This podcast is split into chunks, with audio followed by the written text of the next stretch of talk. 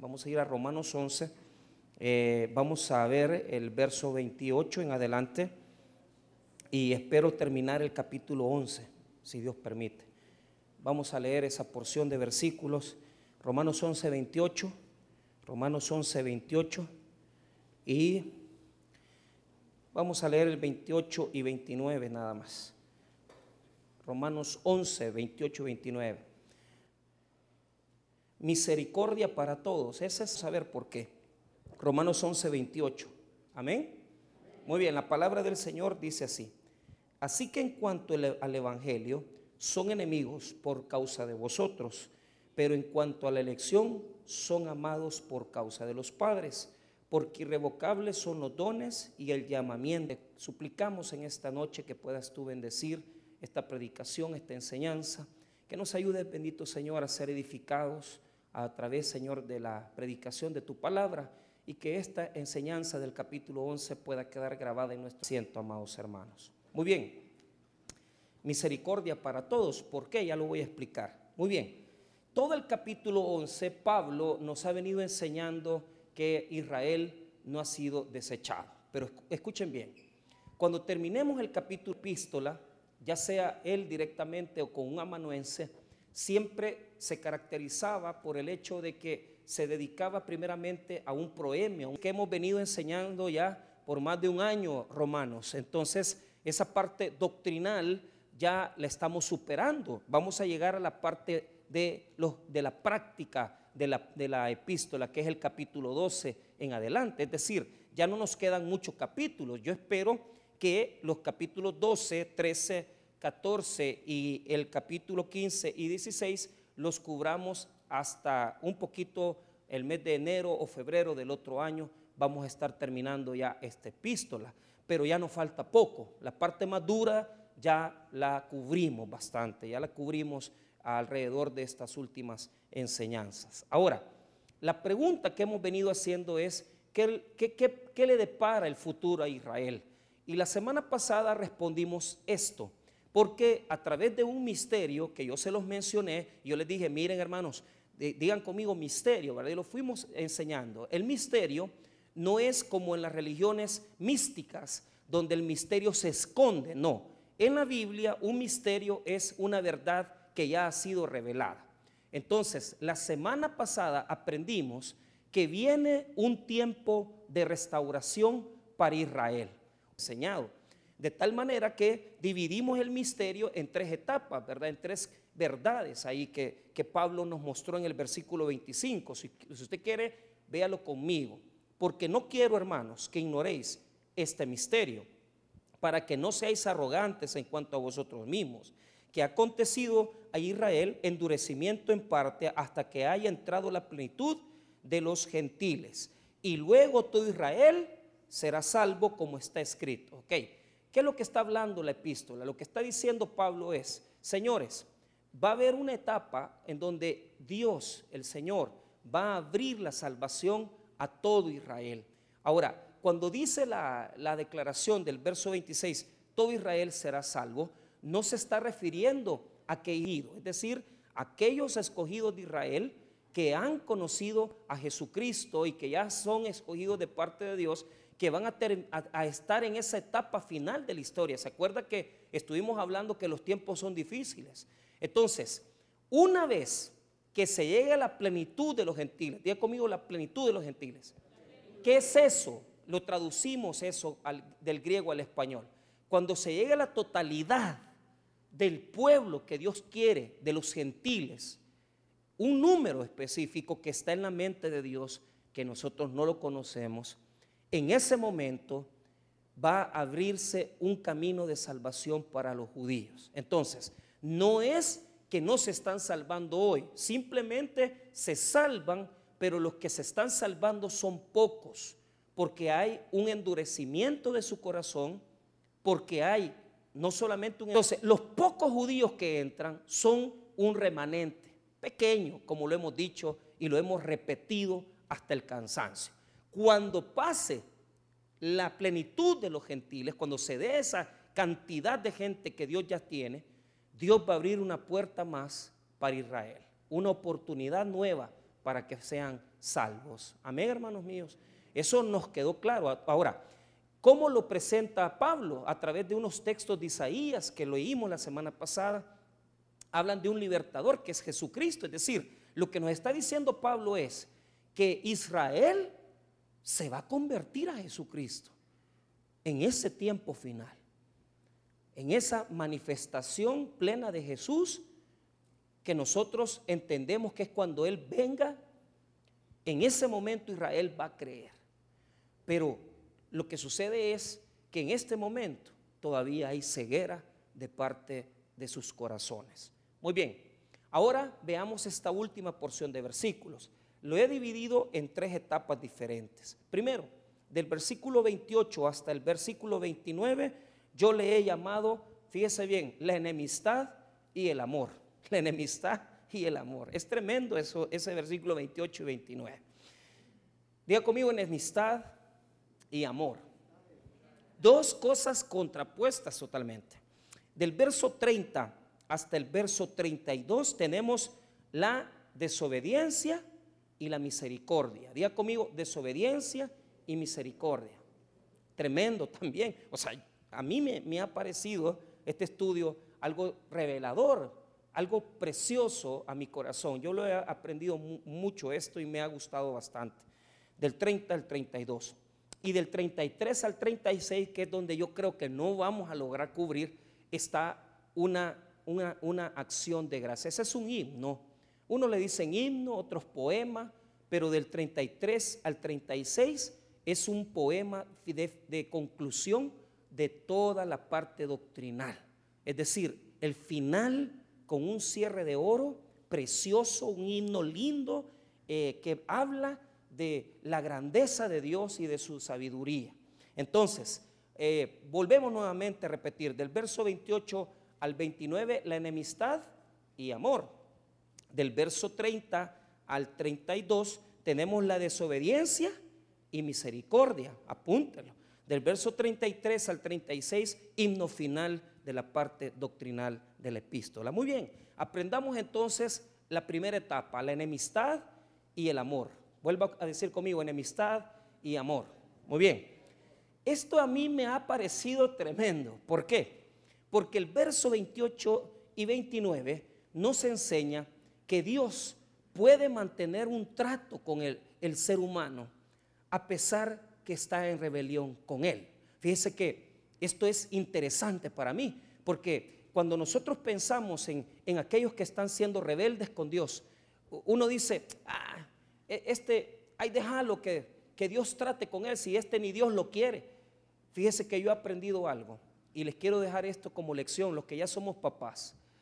Cuando un padre o una madre se preocupa por un hijo, no es, no es que lo ame más, sino que hay, hay hijos que necesitan más amor porque son más rebeldes. Entonces, a nosotros nos pasa que nos encontramos a veces con hijos que dicen, es que mamá, papá, usted ama más o quiere más a mi hermano. Y, tal vez ese hermano es el peor de los dos porque es el que más mal se porta. Pero ¿sabes cuál es el problema?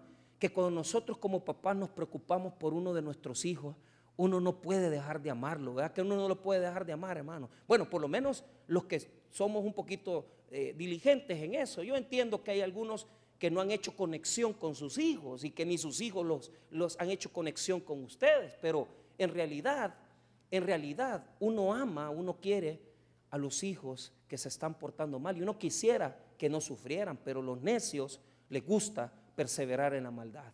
Entonces, cuando Dios ve a su pueblo rebelarse, uno diría, es que, es que Dios ya no tiene nada para Israel. Pero escuche bien, aún en la, rebelión más profunda del hombre, del ser humano, Dios todavía tiene amor por esa persona. Y fíjate que yo podría decir incluso que el ser humano, usted puede ser, ver que el hombre o la persona es rebelde, pero allá en el fondo de su corazón queda todavía algo, algo de su corazón que dice, no, yo, yo, yo quisiera arreglar mis, mis cosas con Dios. Entonces, yo, les pregunto algo a ustedes. Yo les pregunto algo. ¿Ustedes creen que Dios va a desechar a, una persona o a alguien Fíjese que no, hermano, Dios no desecha. Es el hombre el que busca revelarse con Dios.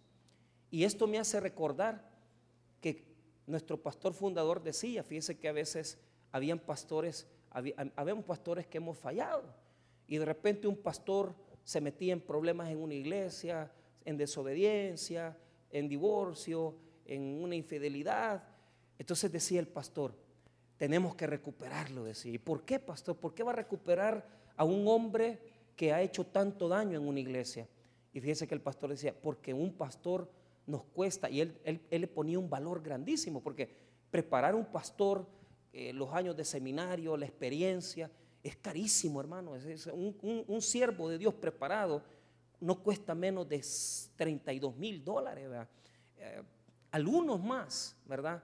Porque han trabajado con fidelidad. Pero yo me pongo a pensar, ¿cuánto puede valer una persona como yo, como usted?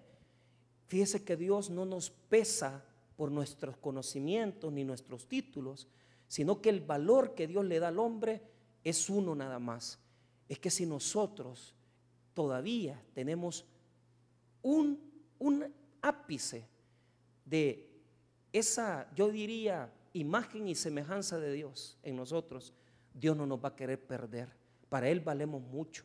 Para Él valemos mucho. mucho. Ahora, si usted es cristiano, usted vale más, porque usted vale la sangre de Cristo. Pero, pero si usted no es cristiano, ¿por qué vas a recuperar a un alcohólico, un drogadicto? ¿Para qué recuperar a un, a un vicioso? Porque tiene la imagen de Dios. Y Dios no va a perder a, a uno de su creación. Porque aún Jesús dice que nosotros valemos más que los pajarillos y que las plantas. Y Jesús dice que nuestro valor es incalculable a los ojos de Dios. Entonces, si usted está en esta noche, usted no tiene a Cristo, usted no ande diciendo, es que yo no valgo nada, usted vale mucho para Dios. Y Dios no quiere que usted se pierda. Y, Dios no quiere que usted sea drogadicto. Y Dios no quiere que usted se pierda en alcoholismo. Pero usted quiere perderse, usted quiere desobedecer, usted quiere rebelarse. Si usted quiere vivir así, es usted el que se está haciendo daño. No es Dios el que lo ha desechado. Es usted el que ha desechado el amor de Cristo. No es Dios. Vea lo que dice de Israel. Vea, así que en cuanto al Evangelio, diga conmigo Evangelio, o sea, son enemigos por causa de vosotros. Mire, aquí está la primera declaración. A causa del Evangelio los judíos son enemigos de quién? De Dios. ¿Por qué? ¿Por qué son enemigos los judíos a causa del Evangelio? Porque mataron porque llevaron a Jesucristo a la cruz, desecharon al Hijo de Dios. Entonces, por una parte, son enemigos de Dios, porque Cristo para ellos es tropiezo, amén. Para Cristo, Cristo para ellos es ceguera. Para ellos Cristo no es Dios, es un profeta. Entonces Israel tiene varias puertas de candado que no le permiten entrar al conocimiento de Jesucristo. Y usted diría, son enemigos de Dios. ¿Qué puede hacer usted con su enemigo? Lo que, lo que yo haría si, si yo fuera Dios, yo destruiría a mis enemigos, mataría a los que me caen mal, destruiría a los rebeldes. Pero ese es un Dios equivocado. Muchos andamos predicando ese Dios que le decimos a la gente, es que mire, Dios lo va a matar a usted, Dios lo va a destruir. Cálmese, hombre. Cada uno tiene tratos con Dios. Y usted no conoce los tratos que Dios tiene con esa persona. Entonces, ¿cómo se lo demuestro? Se lo demuestro a través de Israel. Que a pesar que Israel se ha vuelto enemigo de Jesucristo, porque han rechazado a Jesús y en ese sentido se han vuelto enemigos de Dios, mire lo que dice el versículo, hermano. Mire lo que dice después del punto y coma. Pero, diga conmigo, pero en cuanto a la elección, son amados por causa de los padres. Diga conmigo, Dios ama a su pueblo. o sea, por eso es que uno se queda. ¿Y cómo es eso, pues? ¿Cómo es que son enemigos y cómo es que los ama? Es que, hermanos, Dios eligió a Israel. ¿Para qué? Para que de Israel naciera su Hijo Jesucristo para que Israel viniera la palabra de Dios, para que Israel viniera la salvación a todos los pueblos de la tierra. Entonces, hermano, no lo ha desechado. Diga conmigo, no lo ha desechado. Porque los eligió. Pero esa elección, ponga atención, esta palabra, elección, no es una elección por persona. Lo que está diciendo es que los eligió para darles la palabra, las verdades de Dios y fue un pueblo bendecido al que se le ha revelado. Por eso es un pueblo elegido. Por eso no los desecha, porque de ahí surgió la salvación para todos los pueblos. Entonces, ¿hay enemistad? Sí. Diga conmigo, sí. Pero hay amor. Sí. Esto es como que fueran unos divorciados o separados. O sea, es bien complicado. Yo me puse a, pensar, porque cuando nosotros juzgamos, decimos, es que este, este rebelde con Dios, este no quiere nada con Dios, pero quizás Dios lo ama, fíjese. Quizás Dios lo quiere bastante todavía. Tal vez ahorita no se ha arrepentido, pero se va a arrepentir. Y uno desecha a la gente, va y dice, no hombre, que este no tiene esperanza, este nunca va a cambiar. ¿Y usted qué sabe, hermano? Usted no sabe, usted no sabe si Dios tiene tratos con él. Quizás lo ha elegido, quizás lo ha llamado a la elección y no lo sabemos. Y no sabemos si va a ser un siervo de Dios, una sierva de Dios. No lo sabemos, hermano. Nosotros no conocemos el corazón ni la mente de Dios. Entonces, vea cómo se contraponen a esto. Nosotros en teología le llamamos paradojas. Porque al mismo tiempo que ama, mire, está enemistado con Israel, al mismo tiempo no lo desecha porque Dios tiene promesas para ellos. Pero note esto, vea la última parte del versículo 28, dice, son amados por causa de los padres. ¿Quiénes son los padres? Abraham, Isaac y Jacob. ¿Qué le dijo Dios a Abraham? Te daré descendencia, ¿verdad? Como las estrellas y como la arena de la tierra.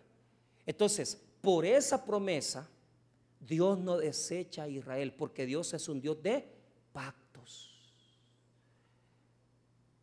Diga conmigo, Dios es un Dios de pactos como Dios le prometió a Abraham que iba a tener una descendencia grande, por eso no los ha desechado, porque Dios tiene pactos con Israel, Dios tiene promesas para Israel que no se han cumplido por el amor de los padres, por eso es que Dios no ha desechado a Israel. Pero ojo con esto. Entonces, pastor, los padres son son virtuosos, son mejores y por el amor a ellos es que Dios no ha destruido Israel. No, no, no, quiero aclarar esto. Es por el amor a sus promesas. Es decir, Dios prometió por sí mismo darle descendencia a Abraham. Y Dios no puede invalidar ninguno de sus pactos, ninguna de sus promesas, ninguno de sus compromisos. ¿Por qué? Porque si nosotros como hombres y mujeres somos tal vez infieles, porque no cumplimos nuestra palabra, porque desobedecemos al compromiso. Pero Dios no es así, porque Dios cumple sus promesas. Nosotros no cumplimos muchas cosas. Nos rebelamos en contra de Dios, pero Dios no es como nosotros. Dios cumple sus promesas porque Él es un Dios de pactos. Y como Él le prometió a Abraham darle descendencia y una descendencia espiritual, entonces todavía Dios está tratando con Israel. Por eso no los ha desechado. Entonces, mire, hay una cantidad de gente rebelde que uno dice, ¿y por qué no se los acaba? Pues, ¿por qué no se los acaba? ¿Por qué, ¿Por qué si este ha hecho tanto daño? Y, uno no sabe si Dios, si Dios tiene una promesa para esa gente, hermanos. Uno no sabe si Dios va a, tocar sus corazones, si Dios los va a traer a sus pies.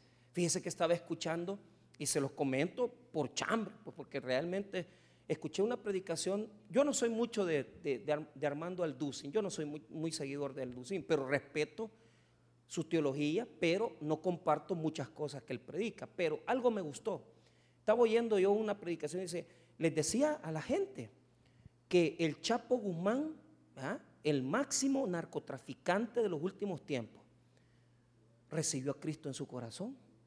Y fíjese que la gente en la iglesia o sea, les hago una pregunta. Después que el Chapo ha matado, asesinado, ¿cuánta gente se ha muerto por la droga que ha vendido? Pero sabe que la mamá del Chapo es cristiana. Y fue necesario que encerraran al Chapo en esta tremenda prisión. Y dice al Ducing, a él, a él, no me diga a mí, yo no es el chambroso. dígale al Ducín. Ah, entonces, dice al Ducín que, que hay un capellán que entra a la prisión y que él, eh, eh, él está ahí con el objeto de predicar.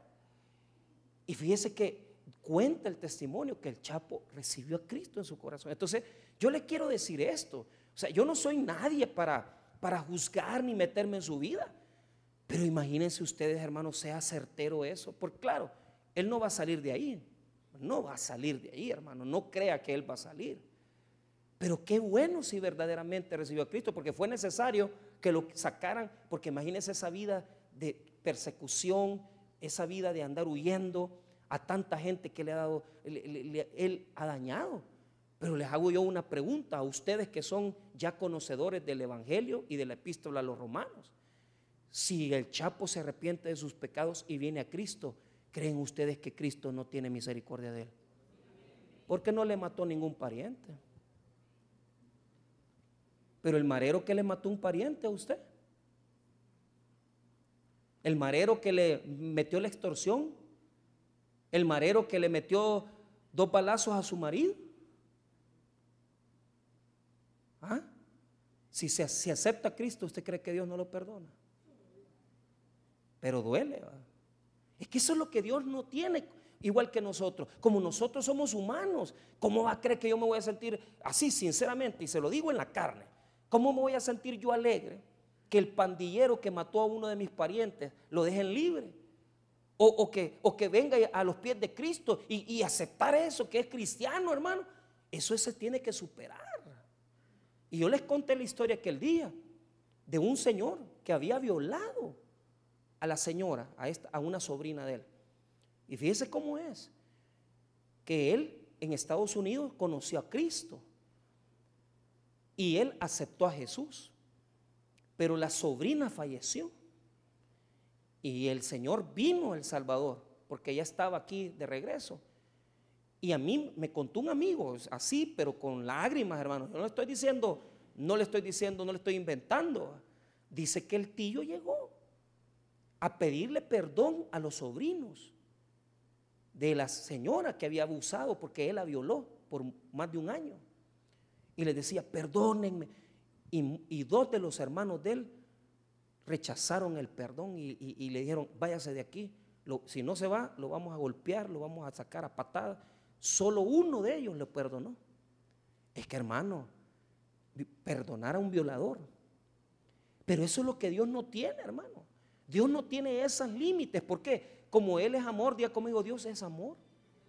Dios es misericordia. Entonces cuando una persona tiene un trato con Él, aunque sea, haya sido el peor enemigo, aunque haya blasfemado, haya matado, haya asesinado, si Dios, si Dios ve que esa persona se arrepiente, lo va a perdonar, porque Él es misericordia y amor para todos los hombres, hermano. Y Él perdona a todo pecador que se arrepienta de sus actos pasados, hermano. No es como el hombre. Las consecuencias las va a pagar. Pero Dios lo perdona, hermanos. Y es lo que dice y confirma el 29. Mire lo que dice el 29. O sea, Dios es está enemistado con los pecadores, pero tiene amor, porque hay promesas sobre los pecadores. O sea, si se arrepienten, no los destruye, no, no los mata, tienen paciencia, tiene longanimidad, no los mata, tiene mucha paciencia. Pero el 29 nos confirma que cuando Dios perdona a alguien, diga conmigo, no hay retroceso. O sea, Dios te perdona, te perdona.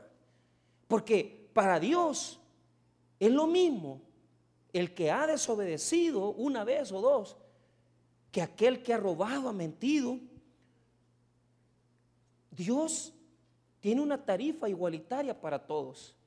Y este versículo es importante para mí, porque el versículo 29 dice así, mira lo que dice, porque irrevocables son los dones y el llamamiento Mire bien, y el llamamiento de Dios. Diga conmigo, irrevocables.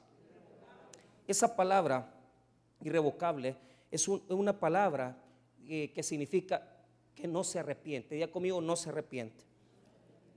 La palabra irrevocable está en griego y lo que significa ametamelet es lo siguiente, es que Dios no retira lo que da. Dios no quita lo que nos ha otorgado. Diga conmigo, Dios no nos quita lo que nos ha dado. Ahí estamos totalmente diferentes a las asambleas de Dios y todas las iglesias que reconcilian a la gente. Porque si Dios ya te dio algo, no te lo va a quitar. Entonces, si Israel tiene un trato con Dios, Él ya le dio los dones y le dio un llamamiento y no se los va a retirar. Mire, e, esto encaja perfectamente con aquellos que somos cristianos, pero que no salimos de las desobediencias. Mire, hay tantos cristianos que no, no, hemos, las, las mañas las seguimos teniendo. Y hasta que no nos quitemos las mañas, no vamos, hermano, no vamos a, conocer la plenitud de la bendición de Dios. Entonces, hay personas que son usadas, diga conmigo, usado, pero no aprobado. Dios te puede usar, pero por misericordia. Pero ser usado y aprobado por Dios es otro nivel. O sea, hay gente que usted dice, Dios lo usa este, pero no lo aprueba, porque su estilo de vida y su desobediencia no le permite corregir los frutos. Les voy a dar un ejemplo. Yo recuerdo una persona, un cantante, varios, y yo conozco muchos cantantes, por eso es que soy bien selectivo en traer gente aquí, porque la vida de algunos no, no me, no, no, o sea, muchas veces he visto cosas, tengo años de ser evangélico. Yo me acuerdo uno que invitábamos y, a mí me, chocó, me chocó bastante porque se bajaba, un día se bajó del púlpito y saliendo del culto en un lugar allá que no voy a decir dónde es, porque ahí agarrado de la mano con una cipote de la iglesia. Y yo decía, ¿y cómo es posible si este es el que está? Alaba a Dios, alaba a Dios. Y chillando toda la mara, usado, pero no aprobado. ¿Qué quiere decir eso? Que no le está dando Dios la bendición por, el, por fructificar en los dones. Dios está usando sus dones, pero no está bendiciéndole porque es desobediente, porque es rebelde. Y le voy a decir algo, mucha gente es usada por Dios, pero no es aprobada por Dios. Los cristianos deberíamos de buscar la aprobación. Pero no, no, no, no, no, no, anhelamos eso, sino que lo que hacemos nosotros, ah, ya salí de la prédica, ya salí de la cantada, ya serví y como que ya estuvo todo, va. papito, estás viviendo en lo mínimo de comunión con Dios. Así hay mucha gente que Dios los usa, pero no los aprueba. ¿Por qué? Los dones no se los va a quitar. Diga conmigo, los dones no se los va a quitar. No se los va a quitar, Dios los va a usar ya, los, ya se los dio. O sea, aquel que ya haya ido a la, prisión se va a dar cuenta de algo. Ahí hay un montón de pastores que están predicando. Solo porque están en, Mariona o están allá en San Miguel, Dios les quitó el don de la predicación. No, pueden predicar, ahí están predicando. Lo único que están presos. ¿Por qué? Mire lo que dice el 29. Porque irrevocables son los dones y el llamamiento de Dios. Entonces, dos cosas son las que Dios da y no lo quita. Diga conmigo, Dios da y no quita. Dios no retira lo que da. ¿El qué? Los dones y el llamamiento. Es decir, hermanos míos, si ustedes como yo hemos sido llamados al Evangelio, usted puede ser rebelde con Dios. Usted puede seguir peleando con Dios. Pero le voy a decir algo. Usted no se va a perder porque usted está en las manos de Jesucristo. Está en las manos de Dios. A vos que te gusta andar coqueteando con, chicas, a ti, a ti que te gusta andar coqueteando con varoncitos. Hey, si no entendés lo que te estoy diciendo, Dios va a tratar con vos siempre. Y va a tratar hasta que cambies. Él no va a tirar la toalla con nosotros, porque Dios nos ha dado dones y nos ha dado un llamamiento. En otras palabras, la salvación no la perdemos, amén. Pero eso sí, la disciplina la vamos a vivir. Aquí vino, nadie dice amén. La semana pasada una señorita de la iglesia me dice, pastor, ¿cuál es la diferencia entre castigar y disciplinar de Dios? Ay, hermano, y, y lo pone a uno contra la pared, pero yo digo, qué bueno que los jóvenes preguntan. Pero ¿sabes qué? La verdadera respuesta, que a Dios no se le escapa nada de tu vida y te va a dar si no quieres cambiar. Perdóname que te lo diga. Dios va a tratar con vos. Porque Él no te va a permitir subirte aquí, andar en el servicio, escuchar palabras y vos en la misma vida loca que antes. ¿Ah? Antes era otra cosa, pero cuando ya Dios disciplina, Dios trata con nosotros. Entonces, Dios no nos quita ni los dones ni el llamamiento. Eso es eterno, es de Dios. Amén. Entonces, Dios no le ha quitado a Israel ni los dones ni su llamamiento. Entonces, ¿qué significan los dones? Diga conmigo, privilegios de salvación. Es decir, Dios le ha dado a usted privilegios cantar, alabar, ser salvo, predicar, eso no se lo va a dar, no se lo va a quitar, es suyo, ya Dios se lo dio. Y el llamamiento es que Dios lo apartó para él, una santidad. Entonces, les voy a dar un ejemplo de los dones que Dios le ha dado a Israel, que no se los va a quitar nunca. Mire lo que dice el 9, capítulo 9, Romanos 9, versículo número 4. Mire los dones que le ha dado Dios a Israel grandes dones, hermano, que son 9.4, que son israelitas, de los cuales son la adopción, la gloria, el pacto, la promulgación de la ley, el culto y las promesas, de quienes son los patriarcas y de los cuales según la carne vino Cristo, el cual es Dios sobre todas las cosas, bendito por los siglos. Amén. Mire, mire todo lo que les ha dado Dios a los israelitas. Les ha dado la adopción, la gloria. ¿Por qué? Porque Dios caminó en el desierto con ellos. Porque Dios estuvo con su presencia, hermano, en el desierto caminó con ellos y en el templo estableció su presencia, hermanos. La gloria, el pacto. ¿Con quién hizo pacto? No hizo, no hizo pacto con Abraham, no hizo pacto con los patriarcas, no hizo pacto con David, que le dijo, de tu descendencia vendrá, ¿verdad? El, de tu descendencia vendrá el Mesías. O sea, Dios le ha dado a Israel pactos, su gloria, la promulgación de la ley. ¿A quién le dio la ley? A Moisés. Imagínese todo lo que les ha dado, hermano. Y yo le hago una pregunta a usted, ¿cuánto a usted le ha dado? Le ha dado dones de canto, le ha dado dones para evangelizar, le ha dado dones para predicar. ¿Y qué está haciendo usted con los dones? Nada. Nada, tirados los tiene. Hay aquí gente que los talentos los van a enterrar. ¿Y qué le vas a dar al Señor cuando te diga, ¿y qué hiciste con la vida que te di? Nada. Tuve dones, llamamientos, nunca te los quitó el Señor, pero nunca los usaste. Israel es amado por Dios. Diga conmigo, Israel es amado por Dios. Le dio dones y llamamiento. Y aunque son rebeldes, no se los quita. No se los quita, hermanos. Por eso se lo vuelvo a repetir, en Mariona hay pastores predicando. Y yo no soy quien les va a juzgar su vida, problema de ellos. Pero los dones los tienen.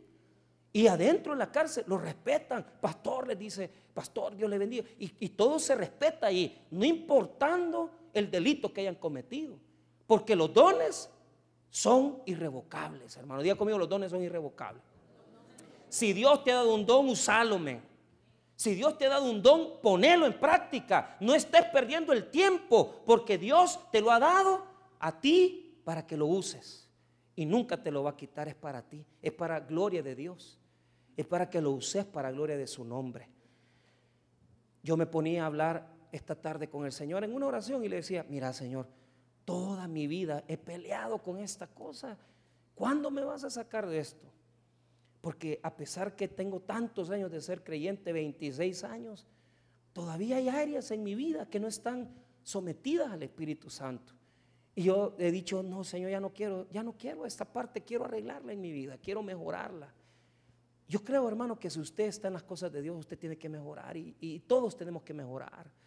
Dejemos ya, hermano, la desobediencia, dejemos las estafas, dejemos las mentiras. Hay tantas cositas chiquititas que no le ponemos atención, pero que somos trampa, hermano, somos trampa, se lo digo sinceramente. Y no deberíamos de ser así, deberíamos de cambiar, arreglar nuestros, nuestros, nuestros rollos con Dios, ¿verdad? Para que Dios bendiga nuestra vida. Porque aunque somos necios, Dios nos ama.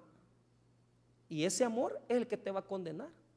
Porque si un día le topas la cuerda a Dios, Él puede decir, yo me llevo a este, no es mío, pues.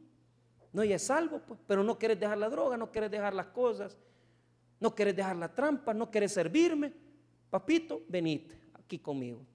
Y eso yo lo he visto muchas veces.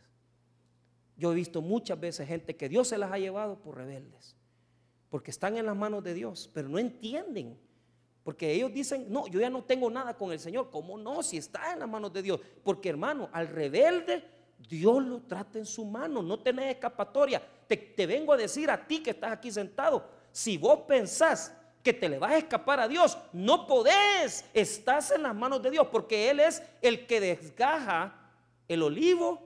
Él es el que injerta. Él es el que limpia y poda. Y Él es el dueño de la salvación y nadie le va a poder a quitar a nadie a Jesucristo de sus manos, hermano. Somos de Él, le pertenecemos a Él. Por eso es una obligación nuestra arreglar nuestra vida. Arregle su vida, hermano, arregle su testimonio. No juegue con Dios. Todo está en sus manos. Él no va a permitir que el enemigo se lo venga a sacar a usted de sus manos. Él es el que le dio la salvación. Él es el que desgaja, Él es el que injerta, Él es el que poda. Él es el, él, él es el Señor de la viña. Y vos decís, no, yo aquí voy a hacer mi vida lejos de Dios.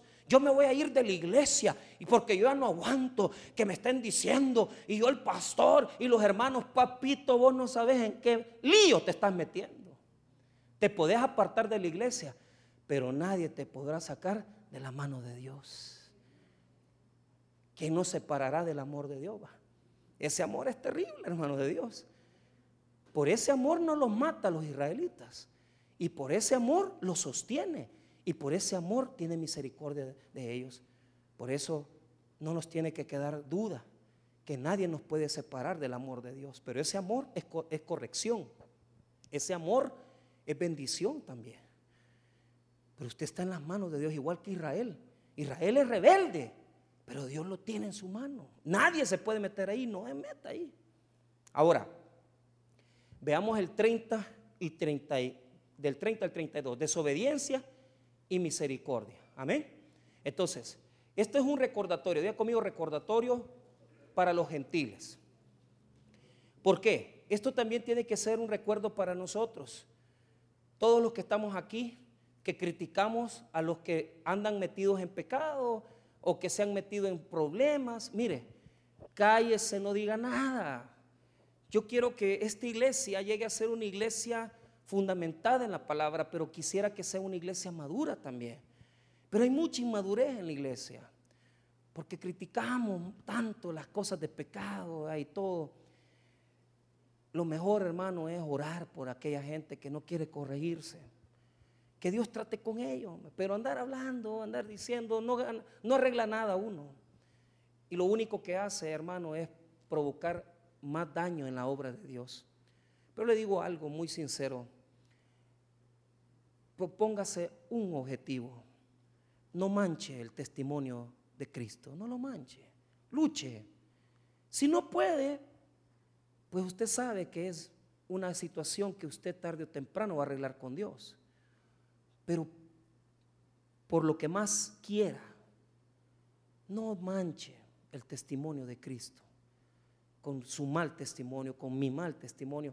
Todos tenemos cosas que no son buenas, pero lo malo es cuando la gente habla del Evangelio por nosotros. Eso sí, arreglémoslo, hermano. Mire, arreglémoslo. Todos aquí, juntémonos y arreglemos para, para, para poder no manchar el testimonio de Cristo por nuestro mal testimonio. Ahora, ¿cómo? Mire la misericordia que Dios ha tenido, hermano. Diga conmigo, desobediencia. Esa es la palabra clave de los versículos 30 al 32. Desobediencia. ¿Por qué? ¿Qué nos va a mostrar Pablo? Que tanto gentiles como judíos son iguales en, en la pecaminosidad. Todos los hombres son iguales en desobediencia. Gentiles y judíos. ¿Por qué? Lo que muestra estos versículos es que Dios ha usado misericordia y la misericordia es para todos los que hemos desobedecido. Diga conmigo, la misericordia es para todos. Mire, cómo nos arranca Dios de la desobediencia. Verso 30. Pues como vosotros también en otro tiempo eras desobedientes, desobedientes a Dios, ¿a quién le está diciendo? A los gentiles, diga conmigo los gentiles.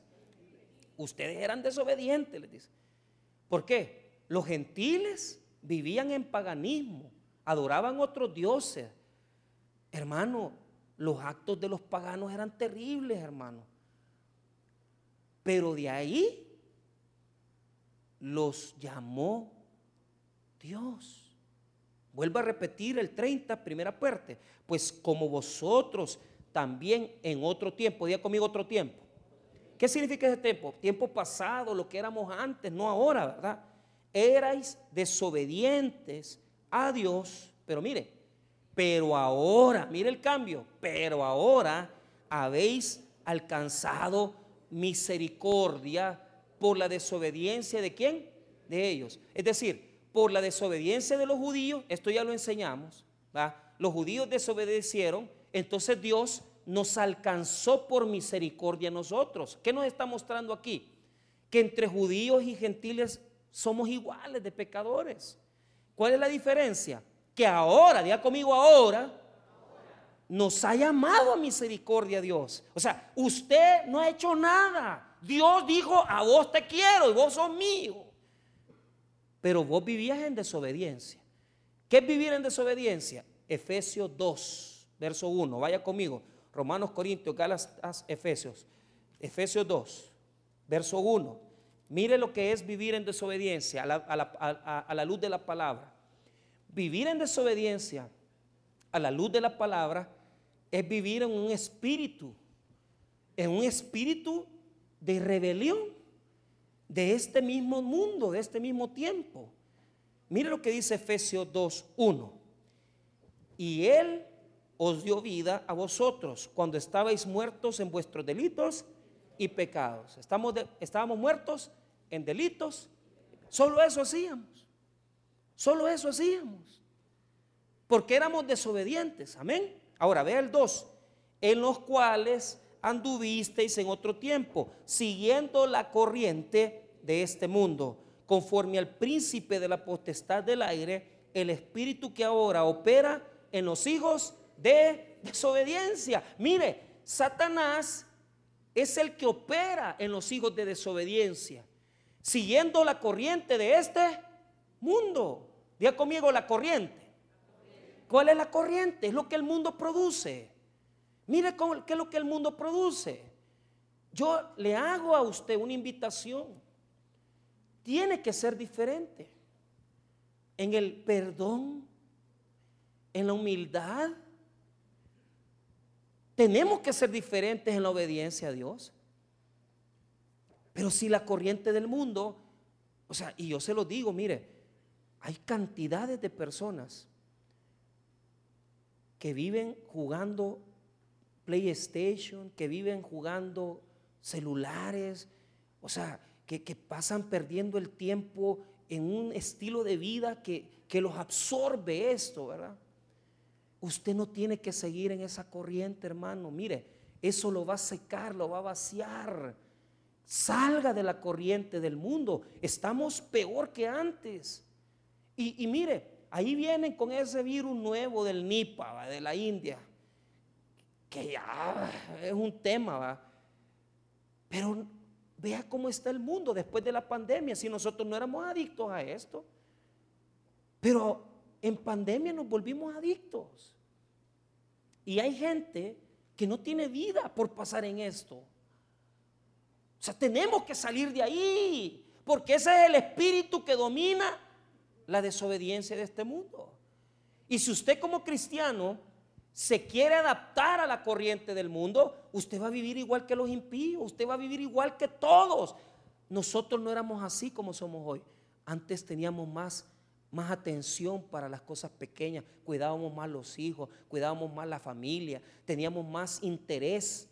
Hoy todo eso se ha perdido. ¿Por qué? Porque el mundo cada día más va cayendo en un hoyo sin retroceso. Mire la, inteligencia artificial. Todos los sindicatos gringos de Hollywood se están reclamando. ¿Por qué? Porque ahora la gente pasa viendo Netflix, pasa viendo tanta porquería que hay, ¿verdad? Y no tiene vida. Y eso da regalías multimillonarias. Y ahora a un artista le toman una foto y le hacen su cara, su rostro y lo hacen pasar como una, una, una expresión digital en la serie, va a llegar un momento donde la vida de nosotros ya no va a ser esta tierra, sino que va a ser una vida virtual. Y eso es lo que quieren todos esos. Yo se los vengo repitiendo, va a haber ya un momento donde dinero ya no va a haber. Y todas aquellas cosas apocalípticas ya están pasando. Ahora, lo que les digo es, nosotros no podemos vivir así, hombre. No podemos vivir en ese sistema. O sea, salga de ese mundo, vaya a Cristo, eh, dedíquele tiempo a su familia, cierre su relación con estas cosas que no enseñan nada bueno. Y dedíquele tiempo a cosas como leer, aprender, servir, trabajar, esforzarse Hágase la meta de poder leer la Biblia todos los días y deje de andar perdiendo el tiempo. Que hoy el día todo el mundo anda en una locura. La gente anda, anda en una locura. Mire cuánto accidente. ¿Por qué cree que hay tanto accidente?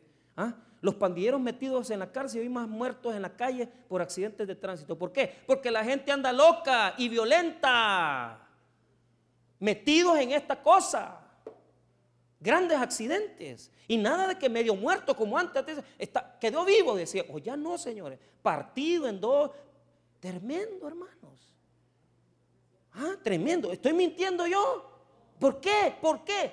El mundo está perdiendo su ruta. Y nosotros no somos la excepción. Ya ni digamos de los delitos sexuales, de pedofilia, cada día más gente en pedofilia, fotos de niños, fotos, qué barbaridad, hermano. Cada día más gente en pornografía, qué barbaridad, hermano. O sea, cada día más violaciones, abusos. Hermano, estoy mintiendo, yo no estoy mintiendo. Salga de la corriente de la desobediencia. Pero vea, vea, hermano, que esto toca la fibra de nuestros corazones, porque nosotros le estamos predicando a, una iglesia que vive en una cultura. Nosotros tenemos que ir en sentido contrario, así como cuando nos metemos aquí violamos la ley. ¿va? ¿Mm? Aquí uno tiene que ir peligroso porque tiene que meter aquí. Un día lo vamos a arreglar. Un día, cuando, ya, que cuando Cristo venga vamos a arreglar ese problema. Pero ¿sabe qué? Así debería de ser nuestra actitud, desafiante. Sí, yo no veo, yo, no estoy metido en TikTok, yo no estoy metido en Instagram, yo no estoy, o sea, tranquilo, ocúpelo para bien también, para hablar con sus seres queridos, para poner mensajes cristianos, pero edifique, edifique, no pierda el tiempo en eso, no pierda el tiempo en eso, vaya contra la corriente, vaya contra lo corriente. Los hijos pasan en PSP y todo eso, y, jugando y nerviosos, quíteselos, quíteselos.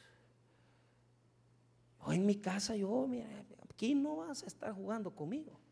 Y yo no pago el internet con tal que no estén metidas. Y se, y se, ven desesperadas. Papá, que no sé qué. No, ¿por qué? Porque yo no quiero locos aquí en mi casa que estén ahí. Zombie va. No, hombre, papá, estamos en la calle, estamos en la calle como sociedad. Hemos perdido una generación y no vamos para mejor vamos para peor. Hermanos, se lo digo con todo el corazón. Vea cómo la, la palabra nos dice que ya no estamos en ese mundo de desobediencia. Estamos en un mundo de obediencia ante los ojos de Dios.